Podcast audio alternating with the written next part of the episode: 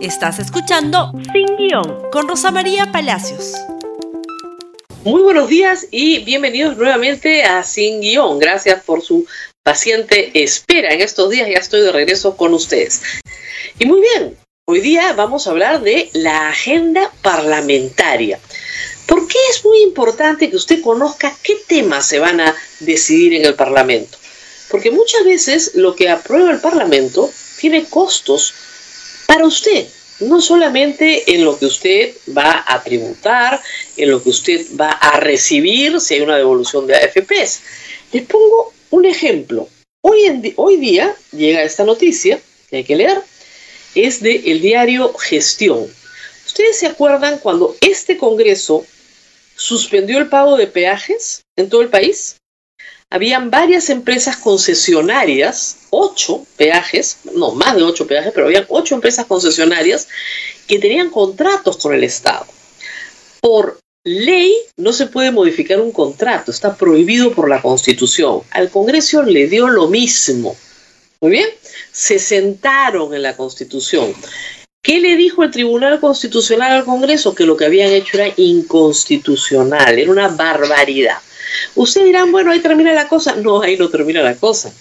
Hay que pagarle a los concesionarios todo lo que no cobraron de el peaje. ¿Y quién va a pagar? Todos los peruanos con nuestros tributos. ¿Cuánto cuesta la gracia? Empecemos. 15 millones de soles, informa gestión hoy, 15.2, o sea, 15 millones 200 mil, es el monto de la garantía tarifaria calculada por Norvial, un concesionario, luego de que el Congreso suspendiera por un determinado plazo la aplicación de peajes. La firma espera la respuesta del Ministerio de Transportes y Comunicaciones. Es decir, esa ley para un concesionario, son ocho, ¿ah? para uno representó una pérdida de 15 millones de soles. Y hay que pagarle.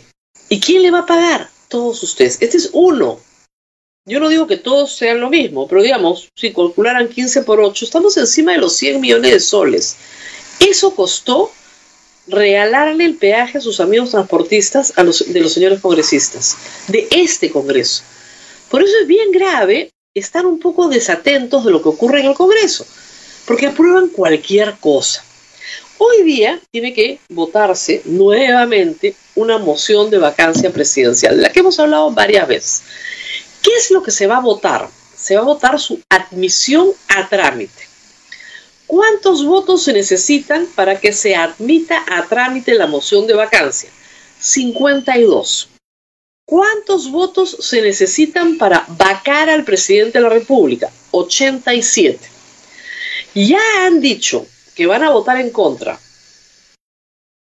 APP, 22 votos. Va a votar en contra Somos Perú, va a votar en contra el partido morado. Entre ellos nomás ya son más de 40 votos. No van a alcanzar nunca los 87 para vacar al presidente. ¿Ok? No los van a alcanzar. Sin embargo, podrían votar hoy, sí, los 52 votos para admitir la trámite. ¿Y qué significa eso? Se admite a trámite, entonces de nuevo, el mismo show de la vez pasada. El presidente va, si quiere, manda a su abogado, si quiere, va. Va. Habla y durante 12 horas los congresistas se dedican a insultar al presidente para luego no vacarlo. De nuevo, ese es el show completo. Y eso es lo que pagamos. ¿ah? ¿Hay otras normas importantes que se tienen que discutir hoy? Sí, hay otras normas más importantes. Por ejemplo, la devolución de algunos aportes de AFP. No para todos, ojo, no para los que están trabajando formalmente y aportando el día de hoy. Para ellos no es esta norma como sí lo fue la anterior que permitió el retiro, ¿no es cierto?, de más de 12 mil soles 4 UITs. No, esta vez es para aquellas personas que hace 12 meses no aportan. Primer caso. O que en los últimos 12 meses han dejado de aportar algún mes. O pacientes oncológicos. Para esas personas, de nuevo, se pueden retirar cuatro UITs, pero estas cuatro UITs se tienen que retirar mes a mes, una por una. El MEF ya no pelea esto porque sabe que es popular, sabe que al final la gente se está quedando sin fondo para la vejez, pero ya qué importa, quiere la plata ahora, este, en las encuestas sale que esta es la medida más popular de este Congreso, ya qué vamos a hacer, que se lleven la plata, eso sí, nadie se puede quejar después de que no tiene pensión para la vejez, porque ya se la llevó. Muy bien. Para mucha gente, este retiro, este segundo retiro, va a significar simplemente liquidar completamente su fondo. Y esa gente dice, pero si yo con eso que tengo no me va a alcanzar para nada, entonces mejor me lo llevo. Ok, esa es la discusión. Pero ¿qué coloca el Congreso en esa misma norma? Que es lo que se va a discutir hoy día. Una disposición, un artículo segundo, que tiene un contrabandazo y que puede ser muy negativo para todo el sistema. ¿Qué es lo que dice? Que cualquier persona puede mudar su fondo al fondo cero. ¿Qué cosa es el fondo cero? Usted no debe tener ni idea, pero le cuento. El fondo cero es un fondo que se crea cuando usted tiene 64 años, un año antes de jubilarse, toda su plata se va a un fondo que no le va a rentar mucho, pero no va a perder nada. Es un fondo que lo protege de las fluctuaciones del mercado, para que ya su plata se quede ahí y le, rente con un poquitito de riesgo algo, algo, pero no pierda. Entonces el fondo cero está concebido únicamente para las personas que están a puertas de jubilarse, para que se estabilice su dinero. Si a una persona joven menor de 50 años, la metes al fondo cero, no gana nada. No le conviene. ¿Para qué va a meter a su, fondo, su plata al fondo cero? Pero al ponerlo en la ley, puede haber una campaña de desinformación que le diga a la gente, mételo al fondo cero porque no vas a perder nada. Con lo cual, hay que liquidar los otros fondos y cuesta carísimo para todo el sistema.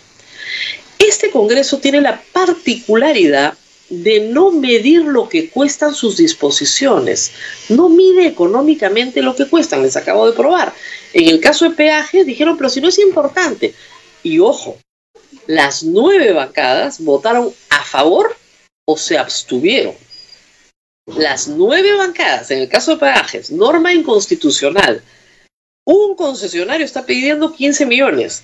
Uno, y son ocho saquen ustedes su cuenta de lo que cuesta la agenda parlamentaria cuando no se mide el costo de las normas.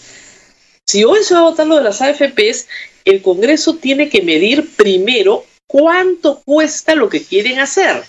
Devolución de fondos, perfecto, va, va a tener que volverse a pedir plata al BCR para poder pagar y no malbaratear. ¿Qué es lo que se ha hecho?